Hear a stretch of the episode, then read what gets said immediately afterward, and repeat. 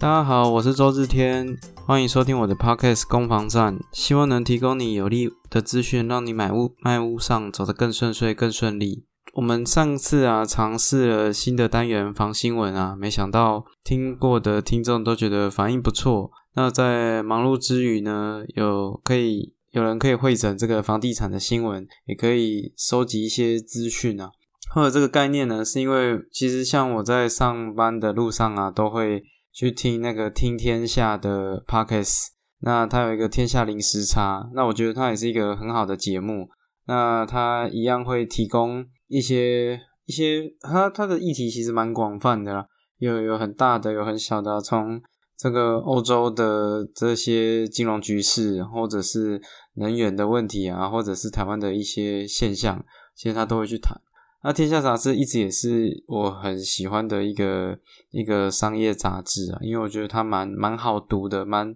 蛮浅显易懂的。那也可以跟各位做推荐。如果你喜欢这样的新闻类的会诊的话，我觉得这这是我听起我自己觉得还不错的。那它也有很多很多的单元，那就就看了，因为有一些其实蛮生硬的，像还有那个《经济学人》，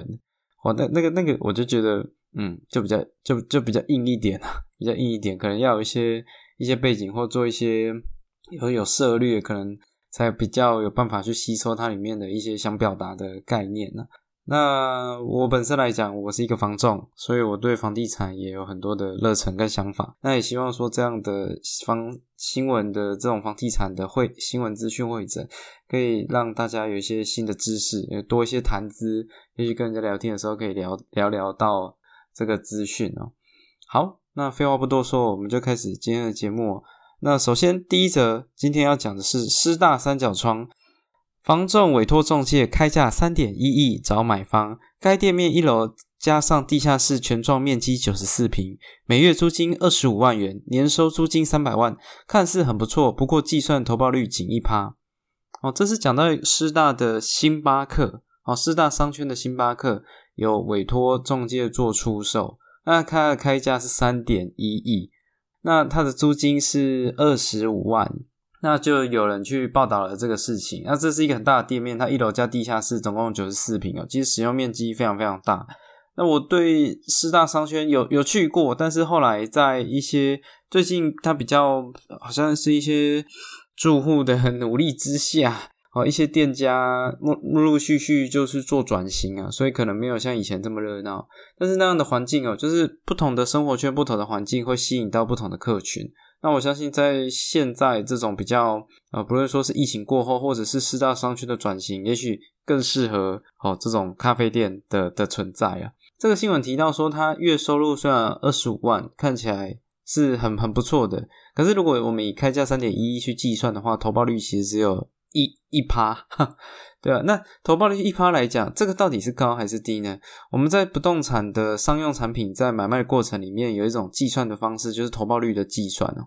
那我们的算法是这样：是租金乘以十二个月，再去除以它的总价，所以就是二十五万乘以十二个月，得到三百万，再去除以它的三点一亿，然后最后得到的数字就是。一趴，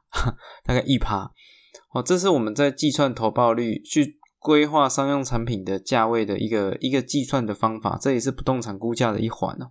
那一趴到底是高还是低？其实如果以台北市的店面来讲，嗯，它没有到特低，偏偏低，但没有很低。好，因为投报率这种这这种概念啊，其实它也是一个算是市场机制的，有点像市场行情。以双北来讲，台北市投报率很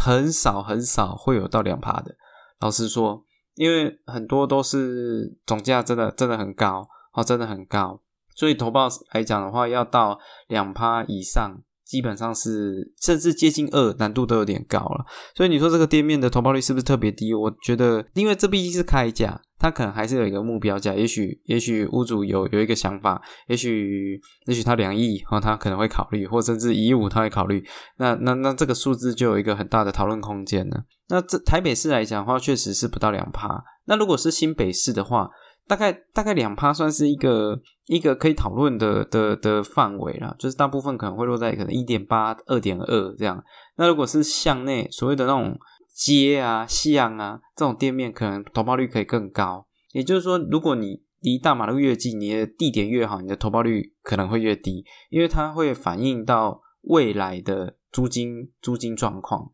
那如果是离开双北的话，甚至投报率可能有到二点多哦，甚至。和甚至拼拼拼看，往往三去拼哦。那各位不要看说它那个差二点一、二点二、二点三，那个差异很大。如果说我们举一个例子，如果今天把这个店面啊，呃，它的它如果移到新北市，我们希望它投报率在两 percent。那因为如果你移到新北市的话，那这么大的一个店面，可能你说要二十万在新北市，呃，二十五万难度。也也是有点高了，这边地点真的特好。好，那我们把租金也做一些微调跟下修了。我们假设租金变成二十万，投报率变成两趴。好，我们把这个店面移到新北市，这样用用这样的数据去计算的话，我们二十万乘以十二个月会得到两百四十万，再去用两趴的投报率去回推，好，总价会变成直接一一二。那这个其实就是一个很大很大的落差。我们投报率只是从一趴拉到两趴，然后租金一个月降五万，好降五万，大概就是两成左右。那这样计算出来的结果就差了一点八亿哦。这其实一个，所以所以投报率这种东西哦，之前其实有人在讨论说，为什么东区的店面它租金价格不太会降？因为你租金只要价格一下修，那你的回推出来的投报率就有很大的落差。所以他宁可在那边撑着，他会跟你讲说他之前租多少钱，他也不会轻易的做租金的调降。所以在这个情况下，我认为这个店面啊，可能我我因为毕竟还是不知道他屋主实际上希望的是多少，但是如果在在这个店面的流通里面，我相信多多少少可能需要时间呐。啊，毕竟三点多三点三亿左右，不是一个。呃，随随便便我今天就哎，就是刷个卡，或者是钱包掏出来，然后翻一翻，就就翻得出这些钱了。更何况店面的投保，店面的那个贷款，好条件其实是更严苛的，可能它只有五成，甚至有时候是四成。在这个情况下，你可能要拿到一亿多啊，甚至可能要接近到两亿，你才办法买这个店面。所以这个期待早日期待它有这个遇到有缘人，我相信这个如果能成交的话，也是一个。一个一个一个算是在房地产里面一个不小的新闻了。好，这是我的第一则四大商圈三角窗啊的新闻分享。好，第二则哦，这个就比较可怕，这就有点是社会新闻了。老鼠药放水塔，新北市中和区一名洪姓男子，目前因为社区停车问题和社区主主任委员发生纠纷，洪男心生不满，竟然跑到社区顶楼的水塔内放老鼠药。住户察觉家中水质有异，跑到一顶楼一看，赫然发现水塔的上面竟然有一层蓝绿色的漂浮物，惊觉遭人下毒。哦，这个是一个很，我觉得很可怕的新闻啊！我看我真的是心惊胆跳。如果而且是我家是有小朋友的，然后我觉得如果他洗的水，哦洗每天洗澡的那个，在在里面快乐玩水的那个那个。洗这洗澡的盆子里面，如果那个水是有毒的，或者皮肤发生红肿啊，或者是他呕吐，那我真的觉得是一个很很可怕的事情啊！这实在不了解为什么有人会 会会这么凶悍啊？那个水他难不成他都不用喝吗？这个新闻就是就是心心生不满啊，然后去下毒。那我我是不知道他到底有没有用到这个水，也许他下完毒他就出去玩，我不知道，很可怕。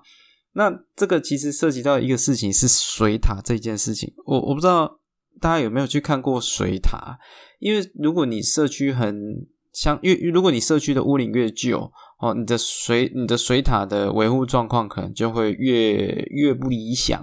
啊。各位知道水塔在那个通常都会在顶楼了，那当然从华夏公寓都很有可能会有大楼，大楼有没有水塔？大楼应该也是有水塔，因为有一些蓄水的功能，但是可能是不是这么好去发现。至于说它在哪边哦，我就比较不确定。但我很确定的是，华夏啊、中古大楼或者是公寓，大部分都在顶楼。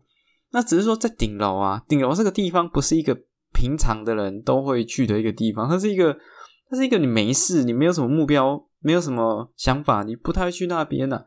所以如果水塔有些状况，其实它真的不太容易察觉。而且水塔它通常又可能会在比较高的位置，你没事真的不会去那边。甚至我查了一下资讯呢，连清水塔都有很多的妹妹嘎嘎要去处理的。各位知道那个水塔上面呢，它会有一些电子仪器或设备，它要去测它的可能水量多少等等之类的。所以在下雨天其实是不建议去洗水塔的，会有生命危险。那个洗到一半，然后雷打下来，啪，你就你就通电，你就变皮卡丘了，很可怕。你而且那个又都是金金属的哦，所以它会有需要做一些断电的过程。而且洗水塔也是那个，我看了有一个 YouTube，我蛮喜欢去看的，就是什么水电爸爸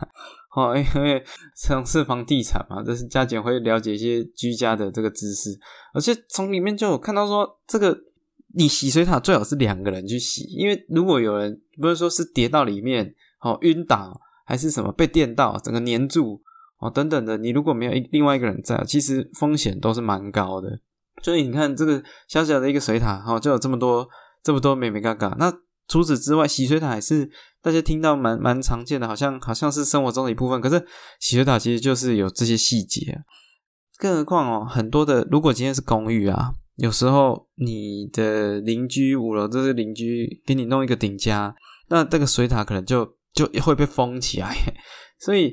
你要找到水塔，其实有有时候不是封起来或锁起来，啊，你也不知道钥匙在哪。尤其是你去买，假设你去买中古屋，你正常人也不太会去留意水塔的状况啊。所以我我讲这些只是想要强调，水塔这个东西是很容易会被人遗忘，或者是呃没有想到它这么的的重要。那所以被人家下毒，可能也是因为他今天。那个水质有变化啊，所以才会才会有有有察觉到。不然，如果它今天是无色无味的啊，或者是一些味道，可能如果你没有味道或没有颜色的话，很难被察察觉到了。那我后来也查了一下，我想说，哇，这么这么过分的事情，到底有没有一些相关规定去去规范呢？那后来查了一下，哎，这个是。刑事案件的等级，我后来查了一下，有查到有有一条刑法的刑法的，诶，好像一百九十呃一百九十条有这个相关的规定，就是如果你投放毒物或者是呃混入妨碍卫生用品的，在公众水源内、水道内或自来水池内，处一年以上七年以下有期徒刑。然后因人致死的话是七年以上有期徒刑，致重伤的话是三年以上十年以下。我我不知道这个应该也算是相对蛮蛮蛮刑法等级的了，这这不能开玩笑了。所以呃，如果很多人知道这个条文的话，应该就不会再搞这种事情啊。这真的我觉得很很不 OK 啊。那如果各位因为有在这个城中城大火之后啊，我相信政府对于这个。这个社区管委会的一些法规，啊，也许会有更大的一些改善。那如果有机会当上这些，不论说是委员、副主委啊、楼管啊、啦啦啦啊这些角色的时候，也许可以去留意一下我自家的水塔的防护机制够不够啊？有没有锁起来？有没有不是轻易会到的地方？那才能降低这样的这样的风险啊！毕竟你察觉到的时候，它都已经它都已经毒都下去了。对啊，那你你再去，没水也是一件很很麻烦的事情啊，对吧？所以这个可能要有些社区的大小事，还是需要大家的参与跟维护，才会比较安全啊。好，这是我第二则分享。好，最后一则哦，这个一样又是上次有提到的国泰指数哦。根据国泰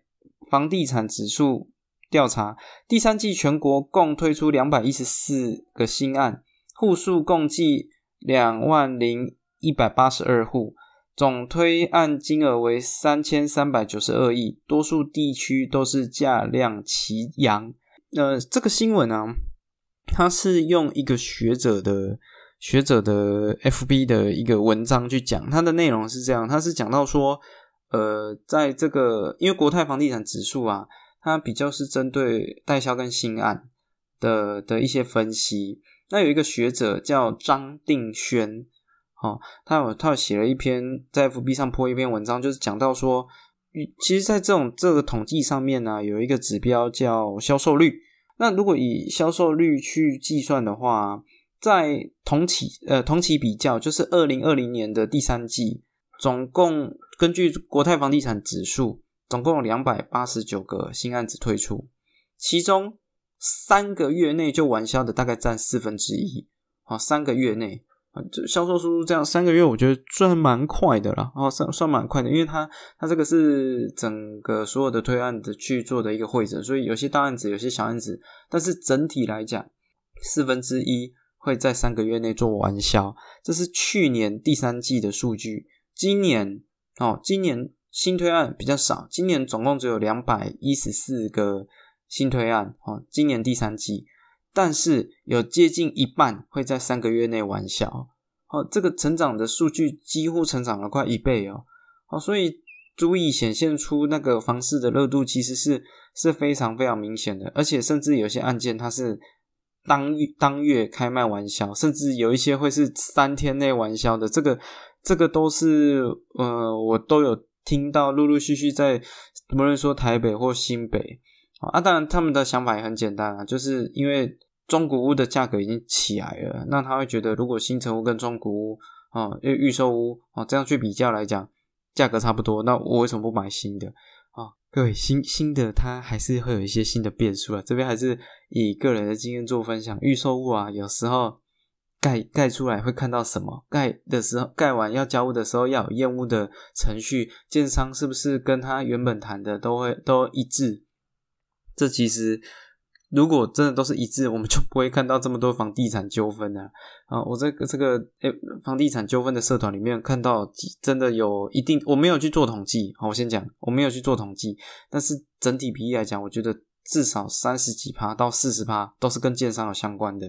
啊，所以满意收入确实有这个风险在了。那这个新闻就是有表示出，其实透过新案跟预售物的状况来讲，确确实实扎扎实实的哦，扎扎实实的房。房地产现在的状况是价量齐扬啊。那我后来也有去查一下这个学者，因为因为有时候啊，这个新闻引用的学者，我怕 我怕是一个虚拟的人物吧。嗯，这这个很多网络世界嘛，真真假假，假假真真啊，对，连脸都可以 deep face 去作为变脸的，对啊，那你的文章是假真的假的，或者有没有这个人？哦，我就会很好奇，再去查一下啊，查一下，确确实有这个人啊。这是一他他是一个，确实是一个副副教授，好像是呃景对景文科技大学财经财务金融系副教授，所以确实有这个人在。我在网上有查到他的 email，那他还有写了一些呃一些房地产的一些一些评鉴啊。那我有稍微看了一下他文章的的脉络，整体来讲，我觉得算哦算 OK 了，就是不是胡乱的，或者不是情绪，他提出来的一些东西都有他的一些看法跟一些论点，我觉得还蛮 OK 的。啊，只是 在查的过程里面，因为看那个，因为他他他叫张定轩嘛，哦，张是章子怡的张，哦，定是定位的定，轩是王建轩的轩，就是一个旁边是一个火了，然后。我我不知道那个那个设计网站的人怎么样，或者找字找不到，他就写张定火轩，他把火那个轩的那个火拆开来，这样就变四个字。我想说，如果我假设啦，有当上一个副教授的名字在这个这个网站上面，而且是官方网站学校的网站，然后被拆成这样，我想说，这其实也是我我我我可能会去询问一下，这这会不会哪边有困难呢？对啊，因为这名字在在在其他地方我看到都正常哦，很特别哦，不是说 FB 啊，或者是什么什么正大商学院、信义信义不动产研究啊等等这些看到正常，就他们的官方网站上面啊，这这是为定轩副教授打抱不平啊啊！这个 今天这个三则房地产的新闻啊，与各位做分享。那如果你喜欢这样的节目内容，也希望可以去做推广或订阅啊，那我会你们的声音哦，或建议就是我最大的动力啊。